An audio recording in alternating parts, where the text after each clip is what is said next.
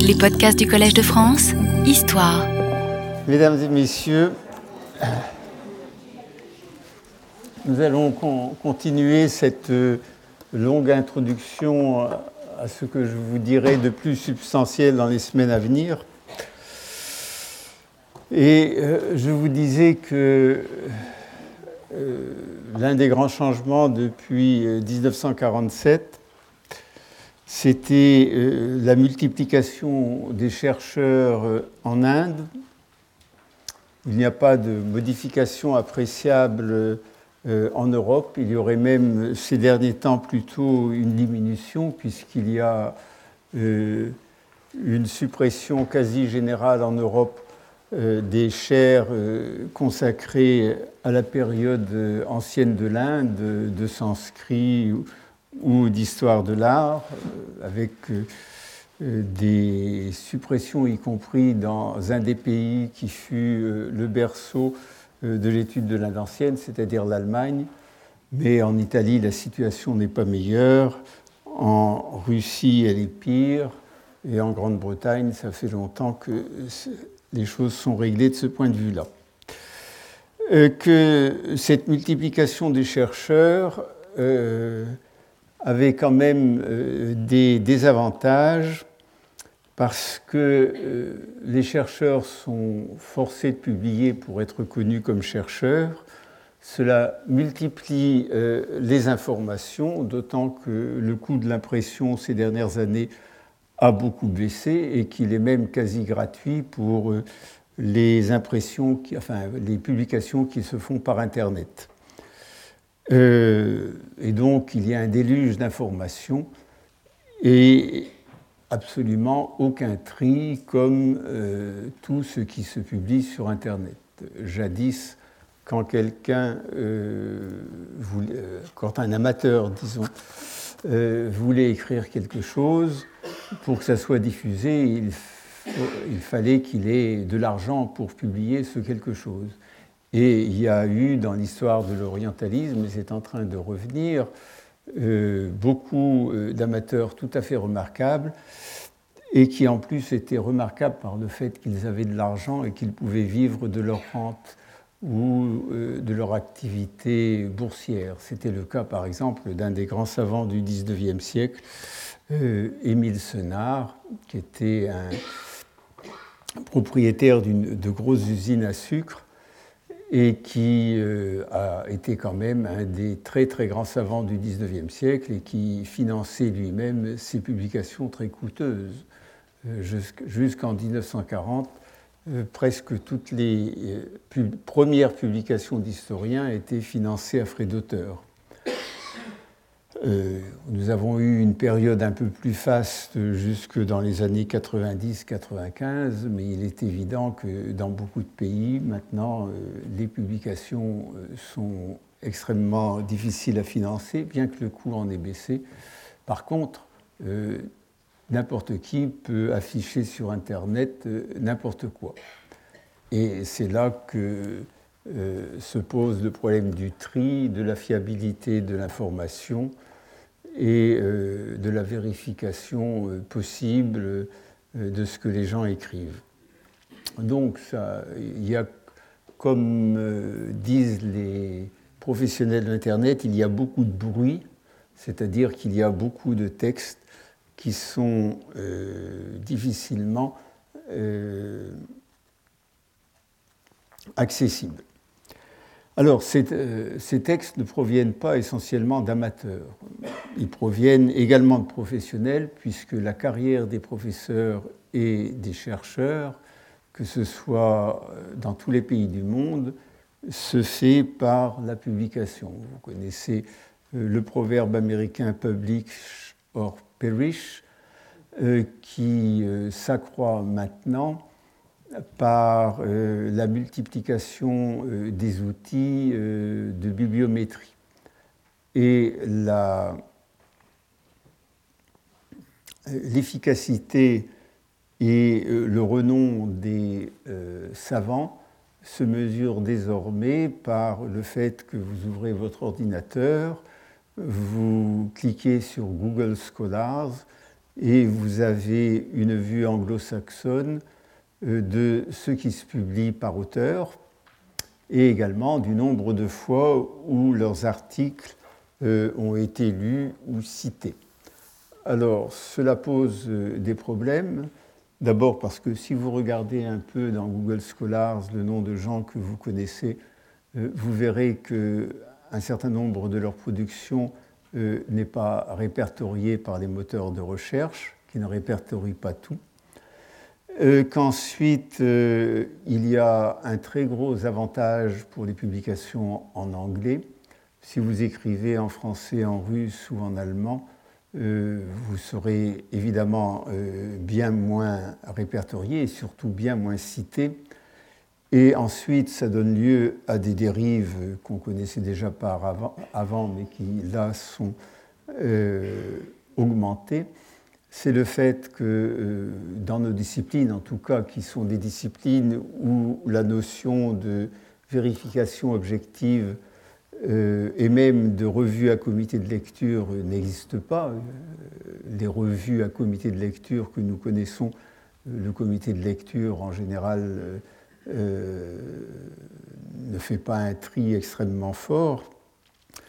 mais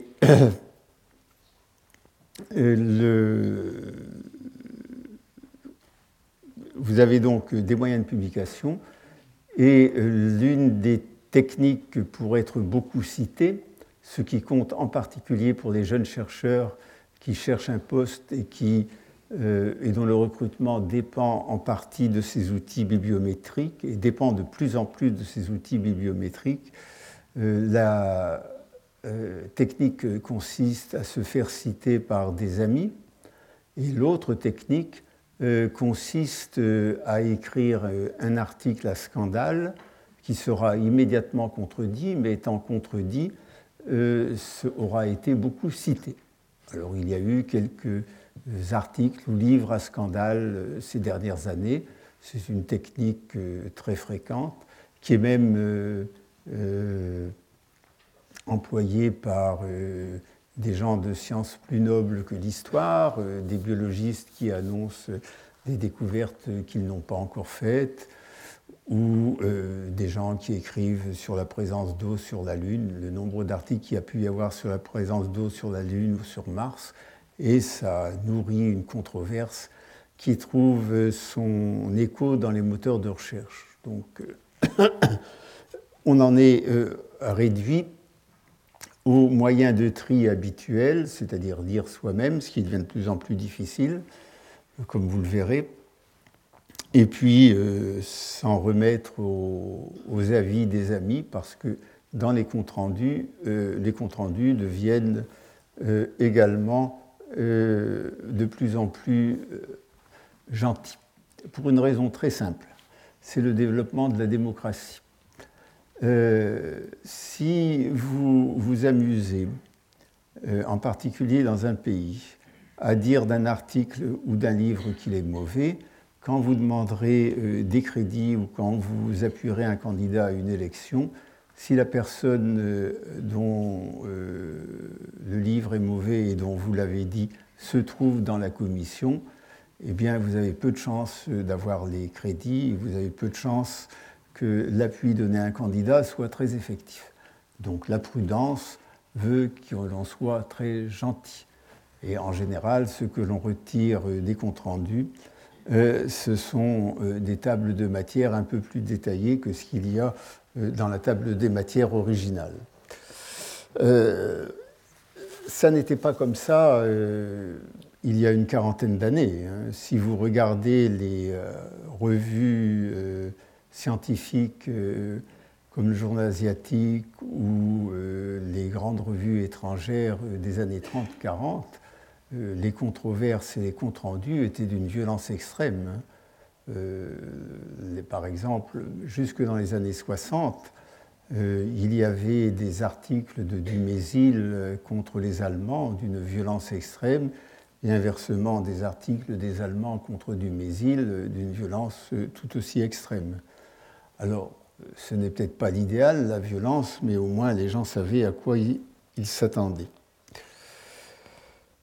en dehors même de la production, je veux dire, du, fait qu'il y a des articles qui existent, des livres qui existent, il y a l'apparition de beaucoup de revues inutiles. Le, le nombre de chercheurs en Europe, en tout cas, n'a pas réellement augmenté. Et euh, donc la production de qualité n'a pas réellement augmenté. on aurait très bien pu se satisfaire euh, des revues qui euh, existaient dans les années 60-70. Si vous regardez le catalogue des revues qui existent et dans lesquelles on publie, vous verrez qu'il s'est multiplié par 4 ou 5, et, c'est encore plus vrai dans le tiers-monde, pour une raison très simple, c'est que euh, l'on considère euh, désormais euh, chez certains savants, mais surtout chez ceux qui les financent, que la possession ou la création d'une revue et maintenant d'une lettre d'information, d'une newsletter, est absolument indispensable au prestige de l'institution euh, qui finance les travaux de recherche, qui finance euh, la revue ou qui finance euh, cette lettre d'information. Et donc chaque université, et parfois dans une université chaque département, tient à se doter d'une revue dans laquelle, ben, évidemment, il n'y a pas chaque année un excellent article, et quand par hasard il y a un excellent article, euh, comme c'est une revue qui est peu diffusée, euh, il met quelques années à se faire connaître. On peut considérer maintenant que quasiment tous les départements d'histoire ancienne ou toutes les universités où il y a un département d'histoire ancienne ont leur propre revue. Et évidemment, euh, les responsables de la recherche dans ces universités demandent que les chercheurs publient dans cette revue. Alors au mieux, ça donne lieu à des articles euh, qui se dédoublent, euh, c'est-à-dire euh, qui, se répètent et dans cette revue où personne ne les lira et dans une revue qui a quand même une plus grande diffusion. Au pire, ça donne lieu à des articles écrits spécialement pour meubler la revue et dont il n'y a rien à faire mais qui euh, apparaissent un jour dans la bibliographie et on passe un temps fou, sinon de l'argent, à essayer de trouver la revue où est publié cet article euh, pour euh, le lire et s'apercevoir que c'est la répétition d'un article précédent ou que c'est un article dont il n'y a rien à dire. Ça, c'est une des grosses difficultés. Alors l'avantage, c'est que comme il y a tellement de revues et qu'on ne peut pas les, acquérir toutes, on peut toujours dire qu'on n'a pas vu tel article situé dans la bibliographie. Ça, comment L'autre, une autre raison de cette multiplication des articles, c'est la multiplication des colloques et des recueils de mélange. Les recueils de mélange, maintenant, il suffit d'avoir 60 ans pour que vous ayez une dizaine de personnes qui vous écrivent votre recueil de mélange et qui, euh, ne sachant pas quoi dire, euh, sortent en général euh, leur fond de tiroir. Alors parfois, il y a un très bon article dans ces mélanges, mais c'est relativement rare, d'autant plus que, comme ça coûte relativement cher, on limite d'autorité la longueur des articles à 5, 10, 15 pages Qu'est-ce qui se passe quand on a 20 euh, ou 25 pages euh, On devrait écrire 20 ou 25 pages, eh bien on est obligé de se limiter. Alors ça c'est très gênant, les mélanges, parce que euh, c'est impossible à répertorier dans les bibliothèques. les articles s'y perdent et vraiment, c'est en, général dans un recueil de mélanges, quand il y a un, ou deux bons articles, bien on en est content.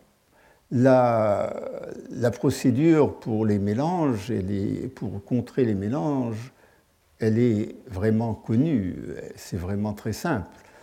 Euh, c'est qu'au lieu que les gens se fassent honneur à eux-mêmes en publiant dans un recueil de mélanges en l'honneur d'un grand maître, parce que les gens sont vexés si on leur, on leur demande pas de contribuer à un recueil de mélanges. Et donc, c'est que les gens considèrent que c'est un honneur pour eux d'être appelés à participer à ce recueil de mélanges.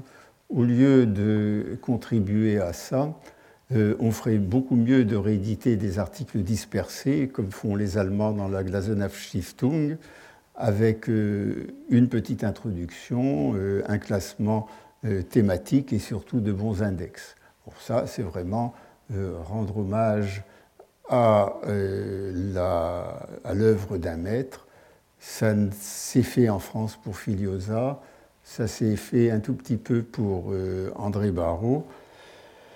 Euh, mais euh, si on veut vraiment rendre hommage à quelqu'un, euh, c'est en, en, publiant ses articles à lui et non pas en publiant des mélanges avec en gros le nom de l'auteur qui a réuni les articles divers et en tout petit les noms de celui à qui les mélanges sont ouverts, sont offerts. Pardon.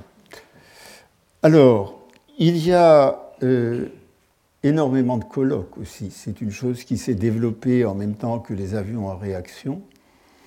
Euh, pour des raisons de prestige et pour des raisons de financement aussi, les colloques se sont multipliés. Euh, tout département d'histoire ou d'archéologie veut organiser son colloque et une fois qu'on a organisé un colloque, euh, on espère euh, être réinvité à un colloque ailleurs. les colloques en soi euh, ne sont pas du tout inutiles. ça permet la diffusion d'un certain nombre de connaissances.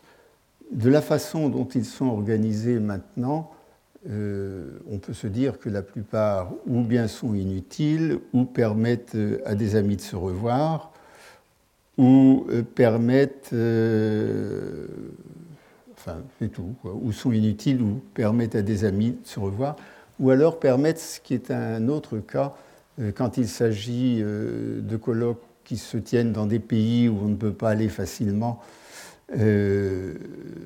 ça permet à un certain savant d'y aller et de voir pour la première fois les sites. Si vous voulez aller par exemple au Turkménistan, euh, la seule manière euh, de faire, c'est d'être invité à un colloque.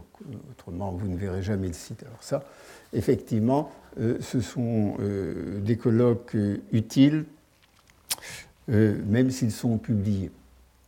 Mais l'avantage d'un colloque, il faudrait revenir à l'étymologie et dire que c'est un endroit où les gens se parlent. Alors, il y a deux façons de faire. Euh, ou bien on invite euh, tous les gens de la spécialité, comme euh, les grands colloques de South Asian Archaeology, et qui sont effectivement très utiles parce que ça permet à des Américains, à des Russes, à des Français de se rencontrer. Malheureusement, pas beaucoup aux Indiens pour une raison que, que je vous dirai tout à l'heure. Et ça a une vertu pédagogique. Mais il est bien évident que lorsque vous avez un colloque euh, comme l'archéologie asiatique qui se déroule tous les deux ans, même si on y ajoute l'histoire de l'art, qu'il n'y a pas grand-chose à faire avec ça, eh bien, on n'a pas grand-chose à dire tous les deux ans. Encore, les archéologues peuvent dire qu'ils ont ouvert quatre carrés de plus et qu'ils ont trouvé euh, des poteries qu'ils n'avaient pas trouvées avant. Mais les historiens de l'art, pour trouver du nouveau tous les deux ans, euh, ça n'est pas facile. Et euh, la solution serait euh, que ces colloques, euh, on donne la parole aux gens qui ont quelque chose à dire parce qu'ils ont découvert du nouveau, et que les autres se taisent et écoutent, ce qui, ce qui est tout à fait normal, et posent des questions, se renseignent et prennent des notes.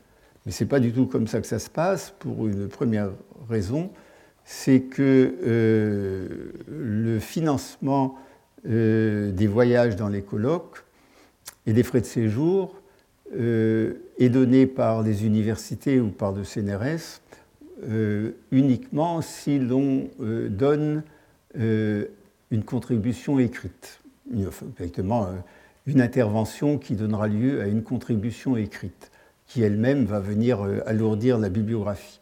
Donc, si vous voulez assister à un colloque en Inde, payé par le gouvernement français, eh bien, il faut annoncer que vous allez donner une intervention. deuxièmement, il est clair que pour des raisons de carrière, et euh, en particulier pour les jeunes chercheurs, si on veut se faire connaître, euh, c'est une... il faut absolument parler. Et la meilleure façon de parler, c'est quand même de donner une intervention. Un certain nombre de colloques, en particulier les colloques annuels que font les grandes sociétés américaines, sont euh, en réalité, à part le fait que se rencontrent des spécialistes qui ont du mal à se rencontrer parce que les États-Unis c'est grand, mais ce sont surtout des foires au recrutement où les jeunes savants euh, viennent euh, euh, se présenter en espérant qu'ils trouveront un poste dans une université ou un poste un peu plus stable que ceux qu'ils ont maintenant. Donc, ces colloques multiplient les informations. La plupart des gens ont. c'est très fréquent que on participe à quatre ou cinq, parfois six colloques dans l'année, ce qui, euh, ce qui non seulement nourrit la bibliographie, comme je vous le disais, mais ce qui prend un temps fou. Parce que si on veut faire les choses bien, il faut quand même préparer son intervention. Euh, et euh, en fait, il faut en préparer deux, sinon trois. Il faut préparer l'intervention qu'on va donner à un colloque, qui est très minutée, en général 15 à 20 minutes.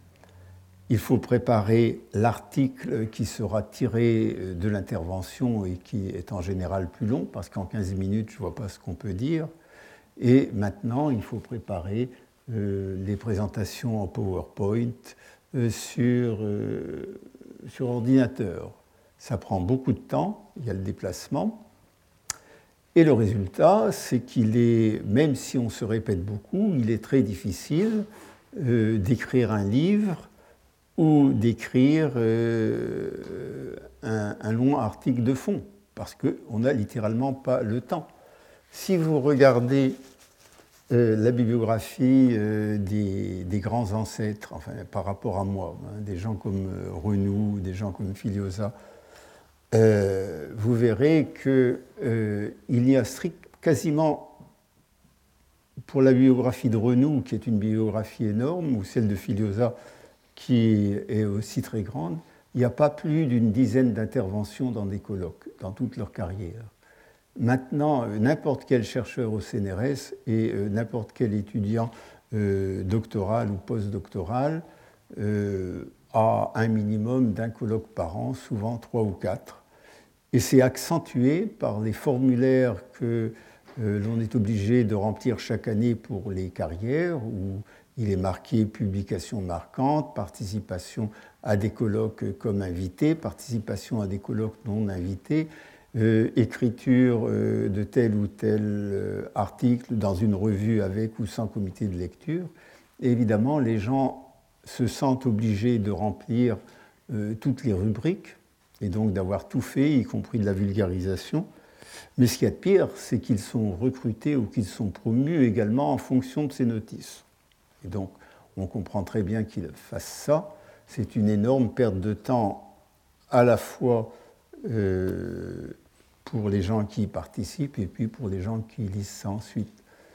On a un exemple très, clair euh, qui euh, on a un exemple très clair qu'un certain nombre de vous connaissent. C'est euh, l'une des meilleures associations qui existent euh, dans nos domaines, qui sont les congrès biannuels de, l'Association européenne des archéologues de euh, l'Asie du Sud, qui s'appelle South Asian Archaeology et qui en fait euh, réunit euh, la plupart des euh, archéologues du monde, puisque il y a beaucoup d'étrangers qui, non européens qui y participent, des Américains presque toujours, quelques Russes quand l'association trouve les moyens de leur faire venir, quelques Indiens, ça réunit véritablement l'ensemble de la profession, à l'exception des Indiens, parce que les Indiens, leur voyage est en général payé par le gouvernement, et le gouvernement indien ne paie les voyages qu'aux gens très vieux qui sont à la tête de la hiérarchie. Le principe de seniorité, comme on dit euh, en, adoptant un, mot anglais, joue à plein. Il est quasiment impossible pour un jeune chercheur indien d'être envoyé par son gouvernement dans un grand colloque international. Il n'y a que le chef euh, qui peut faire ça, et qui évidemment, étant le chef, est débordé de travail administratif et rédige son article sur un coin de table 48 heures euh, avant euh, de venir s'il ne demande pas à quelqu'un de le faire. Or, ces colloques auraient été très, très utiles justement pour former les jeunes chercheurs indiens. De même que c'est très utile pour les jeunes chercheurs français ou anglais, je puis vous assurer que lorsque j'étais professeur à Strasbourg, il était absolument impossible d'obtenir des crédits de colloque pour un, euh, pour un étudiant doctorant ou même pour un, jeune euh, qui s'appelait à l'époque maître assistant et qui s'appelle maintenant maître de conférence. Les crédits de colloque, les crédits de déplacement internationaux étaient réservés aux professeurs. ça, c'est une chose, ce n'est pas la faute des organisateurs des colloques, c'est la faute de la façon dont fonctionne la société. Et ceci dit, South Asian Archaeology a été une très très grande réussite. Les actes de South Asian Archaeology ont euh, été la, base euh, et sont toujours la base de l'information. Mais euh, maintenant, l'association est devenue si grande les congrès sont devenus si grands, il y en a eu un ici il y a quelques années, il y avait je ne sais plus combien, 350 ou 400 personnes. La plupart des gens veulent publier et le résultat est double. D'abord, c'est que les actes mettent très longtemps à être imprimés, 4 ou 5 ans souvent. Donc pour les publications euh, de fouilles, euh, ils sont un peu en retard. Mais surtout, c'est que les volumes sont tellement gros est tellement cher qu'on ne les achète plus parce qu'on ne va pas acheter euh, un volume euh, où il n'y a que deux ou trois articles qui intéressent le chercheur. Donc seules les bibliothèques les achètent et encore beaucoup reculent euh, devant le... Et encore ça, c'est la chose qui fonctionne le mieux. Mais des colloques, il y en a des centaines. Et en Inde, encore plus. L'autre euh, problème, l'autre désavantage de ce qui s'est passé depuis 1947, c'est euh, la séparation et l'état de guerre larvé entre le Pakistan et la République indienne. C'est un peu la même chose pour le Bangladesh, je suppose, mais là c'est un endroit que je connais moins bien. Mais il est tout à fait clair que euh, depuis 1947, sauf à de courtes périodes, les euh, archéologues et les historiens pakistanais et les archéologues et historiens indiens n'ont eu strictement aucun contact.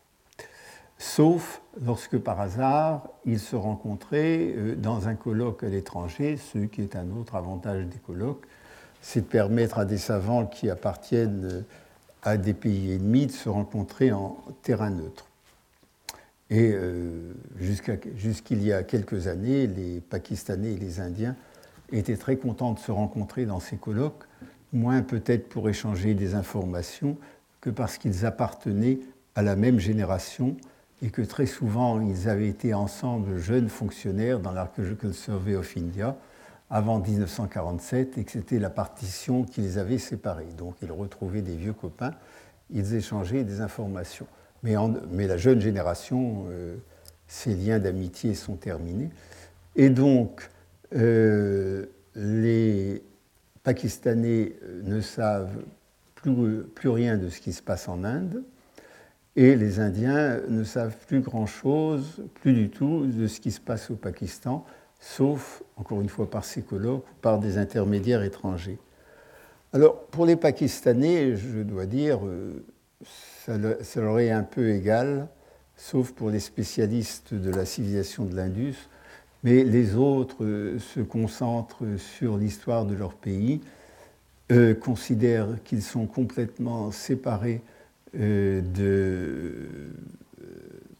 de ce qui est le territoire de la République indienne, que de toute façon, ce qui est le plus intéressant pour eux, c'est la période islamique, que tout le reste, c'est un passé qu'ils veulent oublier. Mais pour les Indiens, c'est une catastrophe, parce que pour les Indiens, euh, ce qui est aujourd'hui le Pakistan, c'est euh, exactement euh, la même chose que le territoire de la République indienne actuelle jusqu'à l'arrivée des musulmans et même après. Et nos collègues indiens sont très demandeurs d'informations sur ce qui se passe au Pakistan des informations euh, qu'ils n'ont pas. Euh, d'abord parce que les Pakistanais, il faut bien le dire, publient peu, dans des revues euh, difficilement accessibles, même leurs grandes revues, et qu'en plus, les, missions, les nombreuses missions étrangères qui fouillent au Pakistan, par exemple la mission française de Mergar, publient très rarement en anglais. Bon, les Italiens publient en anglais, les Allemands publient en anglais, mais les Français qui ont fait des découvertes très importantes euh, les publient euh, en français. Et il y a là un déficit d'information euh, pour les, les, Indiens qui est extrêmement important et qu'ils essaient de qu'ils essaient de, compenser, mais euh, qu'ils n'arrivent pas à compenser parce que euh, les publications ne passent pas la frontière. Vous savez, les publications indiennes ne sont pas très faciles à obtenir en France, par exemple, mais il y a de, il y a de bons libraires indiens et on arrive à commander la plupart des publications, pas toutes, si on veut publier, avoir une communication qui est faite euh, qui est dans un bouquin publié à Sagar ou à Nagpur, c'est pas si simple. Enfin, en tout cas, les grandes revues, on les obtient facilement. Mais on n'obtient pas en France, sauf à aller sur place, les publications qui sont euh, faites au Pakistan. Euh, la bibliothèque de l'Institut d'études indiennes essaie d'acheter. Bon, le musée Guimet a par exemple Pakistan Archaeology, je pense, par la présence de la mission Jarige euh, au Pakistan. La bibliothèque d'études indiennes n'en a pas la collection complète parce que tout simplement, euh, on a euh, des volumes quand on a un ami pakistanais ou un collègue pakistanais qui veut bien nous les apporter. Et moi-même, j'ai passé trois jours à Islamabad à essayer d'acheter ces publications au service archéologique pakistanais, pas dans un libraire, sans y arriver. C'est vraiment très, très, très difficile. Alors, euh, évidemment, ça donne euh, sa place, c'est une des choses sur lesquelles j'assisterai pendant ce cours, ça place euh, les étrangers, c'est-à-dire essentiellement les, Américains et, les Européens et les Japonais d'un côté, et de, ça place ces étrangers en situation très dissymétrique par rapport à leurs collègues indiens. Parce que les étrangers, en général, ou en tout cas ceux qui euh, euh, habitent dans une grande ville, ont accès à la fois à l'information venant du Pakistan et à l'information euh, venant de l'Inde, et sont donc extrêmement favorisés par leurs collègues indiens, par rapport à leurs collègues indiens. Et euh, ça crée une disparité euh, qui amène très souvent les chercheurs européens à assumer, euh, disons, une attitude de supériorité qui n'est pas toujours justifiée, parce que s'ils ont accès aux publications, ils ont certainement un moins bon accès que les collègues indiens au terrain, et surtout, ils connaissent moins bien la société que euh, nos collègues indiens. Euh, il est bien évident que euh, le séjour sur place et le voyage, même lorsqu'ils sont prolongés, ne vous mettent pas sur un pied d'égalité avec des gens qui sont nés sur place et qui y vivent constamment, et l'histoire s'occupant aussi de problèmes de société, et en plus étant résonnant beaucoup par analogie entre ce qu'on connaît dans le monde contemporain et ce qu'on imagine dans le monde passé, il est bien évident que euh, de ce point de vue-là, euh, nos collègues indiens connaissent beaucoup mieux leur société euh, que nous ne les connaissons. Donc les sentiments de supériorité ne sont pas toujours justifiés. Mais il est vrai que du point de vue de l'information, du point de vue évidemment des facilités d'accès aux bibliothèques et même du point de vue des facilités d'impression, euh, les Européens et les Américains sont extrêmement avantagés quand ils ont un poste, ce qui est de plus en plus rare. Ceci dit, euh, je suis en train de vous parler de, l'histoire et, de l'histoire ancienne. Il faut savoir qu'il y a eu quand même une véritable dichotomie, parce que euh, l'histoire ancienne euh, dépend beaucoup de la connaissance des langues anciennes, de euh, la connaissance des documents anciens qui, pour l'Inde, sont essentiellement des inscriptions et des monnaies, et également de, de l'archéologie. Les fouilles apportent beaucoup, surtout pour les périodes euh, antérieure euh, à l'invention de l'écriture, ce qui, c'est-à-dire pour toutes les périodes qui sont en gros antérieures au 5e siècle avant notre ère. Malgré tout, euh, le métier d'historien et celui d'archéologue et celui d'épigraphiste ne sont pas pareils. Ça, il faut bien le savoir. Il y a des historiens, il y a des archéologues. ce n'est pas la même chose. Les purs historiens euh, sont euh, des gens qui essaient de reconstituer une période, qui essaient de le faire à partir de documents qu'en général ils n'ont pas découverts eux-mêmes, dont ils n'ont même pas fait la première publication, mais qui essaient de les replacer dans un contexte géographique et historique, d'en faire un récit continu, parce que L'histoire, euh, avant d'être une science, c'est surtout un discours. Vous pouvez être un très bon historien, mais si vous écrivez très mal votre langue, personne ne vous lira. Euh, l'histoire euh, se doit d'être écrite aussi bien qu'un roman. Et puis en plus, l'historien, logiquement, a une formation spécifique qui n'est pas simplement de savoir lire des archives, mais qui est d'avoir lu beaucoup en dehors de euh, son domaine et de voir euh, comment euh, les grands historiens du passé ont, ont, conçu leur métier, quels sont leurs concepts, quels sont leurs tours de main.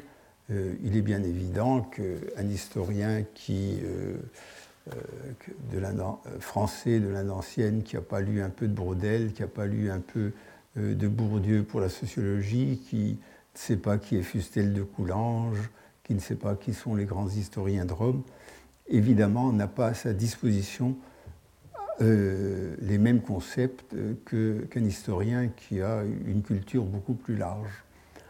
Or, cette culture, il y a quelques historiens indiens qui l'ont ou qui l'avaient parmi euh, les deux historiens indiens de l'Inde ancienne qui euh, ont cette culture. Tout le monde connaît Romila Tapar, qui a parlé ici plusieurs fois. Euh, sur une période plus ancienne, vous avez Sherin Ratnagar, qui a également parlé ici. sur une période un peu plus tardive, vous avez Bidi Chattopadhyay, et vous avez un certain nombre d'historiens de ce genre ils sont très très peu nombreux.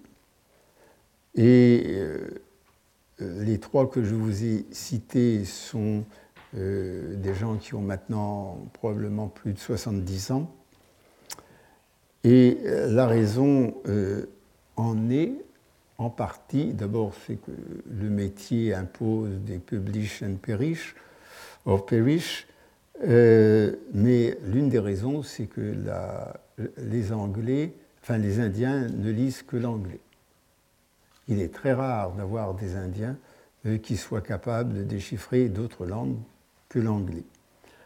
Or, en plus, ils n'ont aucun accès aux bibliothèques, même les grands historiens euh, indiens que je viens de citer euh, n'ont pas de grandes bibliothèques euh, à leur disposition. Madame Tapar, par exemple, doit passer trois mois tous les étés à travailler à Oxford ou à Washington, parce que tout simplement les bibliothèques indiennes n'ont en gros que des livres indiens, et encore ils sont souvent gardés sous clé, et le bibliothécaire est en général absent.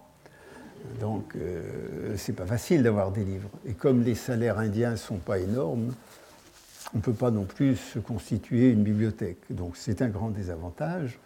Mais c'est un grand désavantage pour l'Inde ancienne parce que euh, depuis une quarantaine d'années, comme vous verrez, l'ensemble des. La, grande majeure, la majeure partie des découvertes marquantes, elle, elle vient du Pakistan, elle vient d'Afghanistan, elle vient d'Ouzbékistan et elle est souvent publiée en des langues que les historiens indiens ne connaissent pas, c'est-à-dire le français, le russe et l'allemand. Alors évidemment, ça leur donne euh, un, grand handicap qui n'est pas du tout un, handicap d'intelligence, mais qui est tout simplement un handicap de connaissance de langue. Il faut bien vous rendre compte que euh, dans une science internationale euh, comme sont maintenant toutes les sciences, mais dans une science internationale qui, dans ce cas particulier, n'est pas passée entièrement à l'anglais, ce qui n'est pas le cas de la biologie ou de la physique, vous êtes obligé de connaître, euh, outre les langues anciennes, vous êtes obligé de connaître euh, au minimum une langue euh, contemporaine autre que l'anglais. Et selon le domaine, c'est l'anglais, c'est l'anglais, l'allemand ou le russe. Il vaut mieux les, connaître toutes les trois. Or, ça demande un certain, de certaines capacités et c'est tout à fait contraire euh, au système de recrutement parce que si vous voulez apprendre les langues, eh bien, ça prend du temps. Euh, et donc, pendant ce temps-là, vous ne faites pas votre doctorat. Or, vous avez en France 5 ans pour le faire. Et de toute manière, au-delà d'un certain âge, on ne vous recrute plus dans les universités. Donc on lance euh, dans la recherche des jeunes gens qui, ce n'est pas de leur faute, euh, doivent faire des choix sur les langues qu'ils connaissent ou qu'ils ne connaissent pas. Mais il est bien évident que lorsque vous regardez une bibliographie d'un certain nombre de sujets, vous avez des articles extrêmement importants, non traduits, qui se trouvent dans des langues autres que l'anglais. Alors, les Indiens, de temps en temps, font euh, des efforts pour traduire dans leurs revues euh, des articles euh, écrits en français ou en allemand et de les traduire en anglais. De même, il y a des. ou alors ils demandent aux auteurs dont ils savent qu'ils ont écrit quelque chose d'intéressant de leur donner une version anglaise de, de l'article et puis, il y a aussi euh, des, recueils euh, d'articles qui sont euh, constitués, disons, par les ambassades pour faire valoir leur science. Par exemple, les Allemands font ça de temps en temps. Des recueils d'articles parus en allemand et traduits en anglais sur l'Inde ancienne. Les Français aussi, mais moins systématiquement. À côté de ces, purs historiens, vous avez euh, ce que j'appellerais des découvreurs, c'est-à-dire des gens euh, qui ou bien euh, trouvent eux-mêmes des documents dans des fouilles, ou bien sont des experts de choses rares à qui on apporte des documents inédits et qui les publient. C'est le cas des épigraphistes. Euh, là, il y a une obligation de publication, mais ce sont euh, des publications princeps, qui sont en général de qualité, euh, dans, du domaine dont, dont les gens sont spécialistes. Les publications d'archéologie faites par des archéologues sont en général de qualité, la seule chose qu'on peut reprocher, qu'on a beaucoup reproché en particulier à l'Archaeological Survey of India, mais qu'on pourrait reprocher à peu près à tous les pays, c'est que les archéologues se satisfont facilement d'articles préliminaires qui sont nécessaires pour faire connaître rapidement les découvertes, mais qu'ensuite les publications complètes euh, n'arrivent pas euh, ou n'arrivent pas du tout. Or, ce sont les publications complètes qui comptent. Et euh, quand ces publications complètes n'arrivent pas, on peut se dire qu'une partie de la fouille a été est complètement inutile puisque euh, les documents qui en sont sortis euh, restent inconnus. Et on ne peut pas compter sur les publications posthumes, car euh, j'ai une grande expérience des publications posthumes. D'une part, je sais comment je les ai faites, et d'autre part, je sais combien j'étais incapable de, de, comprendre un certain nombre des documents que j'avais, que le fouilleur, lui, comprenait parfaitement, et comme il comprenait les choses parfaitement, il n'avait pas jugé utile de les écrire. il avait des informations dans sa tête que je n'avais pas. Donc, euh, une fouille qui n'est pas publiée du vivant de son auteur, euh, j'ai l'habitude de dire que euh, c'est comme s'il ne l'avait pas fouillé, même s'il y a des articles préliminaires. Les articles préliminaires, comme leur nom l'indique, sont faits pour être contredits par des découvertes subséquentes. Euh, c'est tout à fait normal, c'est tout à fait fréquent, euh, puisque les articles préliminaires vous donnent euh, l'état de la fouille à un moment donné et les hypothèses de travail que l'archéologue fera par la suite sur cette fouille. S'il a de l'argent pour essayer de vérifier ces hypothèses de travail, elles sont vérifiées ou elles ne le sont pas, mais il aura fait son travail.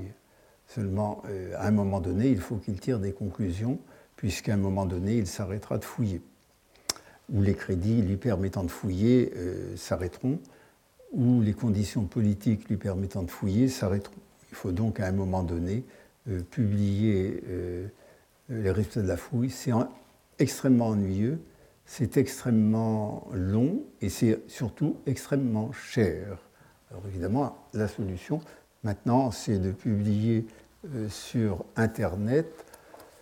Ça pose de gros problèmes euh, parce que la durée de vie d'Internet euh, n'est pas illimitée.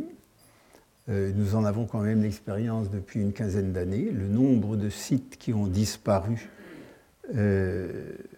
est tout à fait impressionnant. Par ailleurs, euh, l'Internet suppose une mise à jour continuelle des logiciels et euh, il n'est pas sûr que les institutions qui euh, ont accepté la publication de tel ou tel monument continuent à financer la maintenance du serveur. Et en plus, les différences entre logiciels, pour l'instant, ça changera peut-être dans quelques années, tout change si vite, sont telles que lorsque vous envoyez quelque chose sur Internet, beaucoup de gens ne peuvent pas le lire. Moi, je reçois des messages codés que je ne comprends pas. Pour revenir euh, aux articles préliminaires, euh, il se trouve que j'ai publié euh, de façon posthume la fouille de Sourcotal qui avait été faite par Daniel Schlumberger. J'avais à ma disposition les journaux de fouille. Je connaissais bien le site puisque j'y avais fouillé. Euh, et il y avait euh, cinq publications préliminaires euh, de Daniel Schlumberger, quatre dans le journal asiatique, une dans une revue de la British Academy. Aucune ne disait la même chose exactement. Et surtout, les trois premiers rapports préliminaires étaient complètement faux puisqu'il décrivait euh, un monument euh, situé au sommet d'une colline auquel on accédait par l'arrière, euh, et que la suite de la fouille a montré que, en fait, on y accédait par l'avant, par une colline de 75 mètres de haut, entièrement remodelée, avec un escalier de 75 mètres de large. Donc, si on s'était arrêté aux articles préliminaires, vous voyez ce que ça donne. Donc c'est ça, mais ça ne signifie pas que Schlumberger n'était pas un grand archéologue, c'était un très très grand archéologue. Les articles préliminaires, comme leur nom indique, ce sont des rapports préliminaires.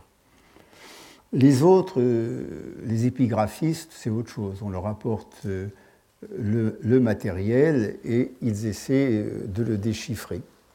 Alors, il y a deux types de matériel. Vous avez un matériel, disons, de la République indienne. La République indienne a bénéficié euh, de l'effort fait par les Britanniques à la fin du XIXe siècle pour euh, publier euh, les documents relatifs à l'histoire indienne ancienne. Et les Britanniques ont constitué, à côté de l'Archaeological Survey of India, un Epigraphical Survey dont le siège s'est promené euh, dans plusieurs États de l'Inde, qui est maintenant à Otakamund, dans le sud de l'Inde, qui était chargé de centraliser toutes les inscriptions et de les publier. Alors, l'effort de centralisation continue actuellement. L'effort de publication, on peut dire qu'il est quasiment stoppé depuis une vingtaine d'années. Il y a simplement quelques notices dans, euh, en général, euh, Indian Archaeology. Euh, les inscriptions complètes sont rarement publiées. En plus, elles sont publiées de la façon dont les Britanniques avaient décidé qu'elles devraient être publiées, avec un système de transcription qui est complètement périmé, très peu de photos euh, et des estampages euh, de, qualité euh, tout à fait discutable. Ce, même les grands épigraphistes indiens, comme par exemple D.C. Sirkar ou Bandarkar, qui ont été deux grands épigraphistes que, personne aujourd'hui n'égale, euh, ont travaillé à partir d'estampages et d'indications que leur envoyait euh, au mieux euh, le représentant de l'Archaeological Survey of India dans le voisinage, au pire euh, un commissaire de police ou un commissionneur ou chose comme ça. Il n'avait que des estampages, euh, ce qui fait que euh, toutes les indications sur la localisation exacte des inscriptions, sur le monument ou le paysage dans lequel il se trouvait, il les ignorait. Et que dans certains cas, ils ont même cru avoir affaire à deux inscriptions quand, quand en fait il y en avait une seule. Alors ceci a été démontré, on le savait, euh, mais ceci a été démontré de façon euh, tout à fait brillante euh, par mon collègue allemand Harry Falk, qui en republiant il y a deux ou trois ans un livre sur les inscriptions d'Ashoka, a montré tout ce qu'on perdait comme information en ne travaillant que sur des estampages imparfaits. Car effectivement, quand on va sur le terrain, d'une part, on sait où sont les inscriptions. Euh, vous verrez que, euh, j'en parlerai la semaine prochaine, que leur localisation précise est extrêmement importante, mais on voit également le paysage, on comprend pourquoi elles sont placées là ou ailleurs, euh, et souvent on rectifie des informations fausses. Ce n'était pas la faute des, Indiens, hein. c'est tout simplement que, d'une part, les voyages étaient extrêmement difficiles, puisque euh, en dehors des, euh, gares, euh, il fallait très souvent voyager en char. C'est aussi le fait que jusqu'il y a simplement 15 ans, les appareils photo étaient extrêmement chers et le développement des photographies encore plus cher, leur impression encore plus chère. Ça a énormément changé avec le numérique, mais euh, quand une bonne photo sur euh, Hasselblad en pellicule 6-6 couleurs, ça revenait extrêmement cher. Et euh, les départements indiens d'archéologie étaient absolument incapables de subvenir à ces dépenses. Le problème, c'est que les choses ont changé maintenant et que les habitudes euh, continuent, d'une part parce que ce sont des habitudes, et euh, d'autre part parce qu'il n'y a pas euh, de volonté nationale de, publier le passé de l'Inde. En fait, les archéologues indiens, les épigraphistes indiens sont maintenant essentiellement des fonctionnaires qui répondent aux demandes du gouvernement et en particulier le directeur de l'Archéological Survey of India est constamment euh, appelé à répondre euh, aux demandes du Parlement. Donc, euh, ce n'est pas de leur faute, mais ça pose un problème. Alors, les, les Occidentaux, en général, n'ont pas accès aux inscriptions trouvées en Inde qui arrivent à l'Archéological Survey of India, qui parfois les passent, parfois ne les passent pas, mais ils ont accès à l'énorme quantité de matériel qui, par période, arrive sur le marché aux antiquités, hein, c'est-à-dire euh, à Londres euh, et au Japon. Il y a eu dans les 30 dernières années euh, beaucoup d'inscriptions, essentiellement des inscriptions Karoshti, qui ont été publiées par des savants allemands, américains et français. Alors là, euh, ils ont le problème de toute inscription qui est trouvée euh, sur euh, le marché aux antiquités, qui est le même problème que pour les sculptures. D'une part, la provenance est toujours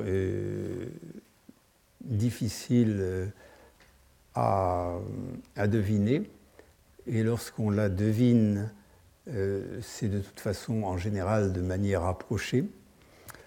Et puis ensuite, il y a un problème de faux. Et il est bien évident que les épigraphistes sont des gens passionnés. Quand ils voient une inscription, ils ont beaucoup de mal à admettre que c'est un faux. D'autant plus que s'ils disent à l'antiquaire que l'inscription qu'il leur propose est un faux, l'antiquaire, la prochaine fois, ne leur apportera pas l'inscription vraie. Il ira voir un autre collègue. Euh, donc il y a dans les publications d'inscription euh, beaucoup de. enfin quelques faux. C'est aussi très difficile de dire à un collègue qu'il publie un faux, euh, parce que c'est aussi très difficile de prouver qu'une inscription est fausse. Sauf quand c'est vraiment évident, à ce moment-là, le collègue l'a quand même vu.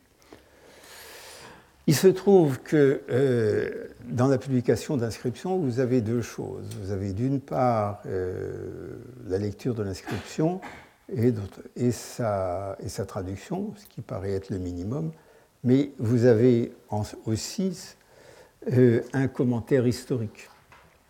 Et là, les épigraphistes, qui sont en général des linguistes au départ, euh, sont beaucoup moins armés que les historiens euh, pour euh, commenter ces inscriptions. Or, c'est la base, c'est la base. C'est la base, et il est bien évident que publier une inscription sans le commentaire, malheureusement, on ne va pas très loin. Et il est clair qu'effectivement, il y a très peu d'historiens qui soient formés à l'épigraphie, ce qui fait qu'on voit d'excellentes publications d'inscriptions avec des commentaires qui font hausser les épaules et puis en plus, il y a euh, les, euh, les manies du métier. La, manie du métier euh, pour l'Inde ancienne, c'est de trouver des dates. chaque publication d'inscription remet en cause le système des aires indiennes, le calendrier, tout ce qu'on veut. Euh, ce n'est pas une, nouvelle, une chose nouvelle. Konoff, qui a publié le corpus d'inscription euh, Karoshti en 1929, avait changé quatre ou cinq fois d'avis sur euh, l'ère de Kanishka. Et euh, chaque fois avait dû changer euh, les systèmes des aires indiennes connectées. Bah, c'est la même chose en ce moment également pour l'ère de Kanishka. L'un des autres problèmes, c'est que euh, les épigraphistes, comme tout le monde, sont forcés euh, de publier vite, parce que c'est ce qu'on leur demande. Et le résultat, c'est la multiplication des petits articles dans des revues extrêmement dispersées.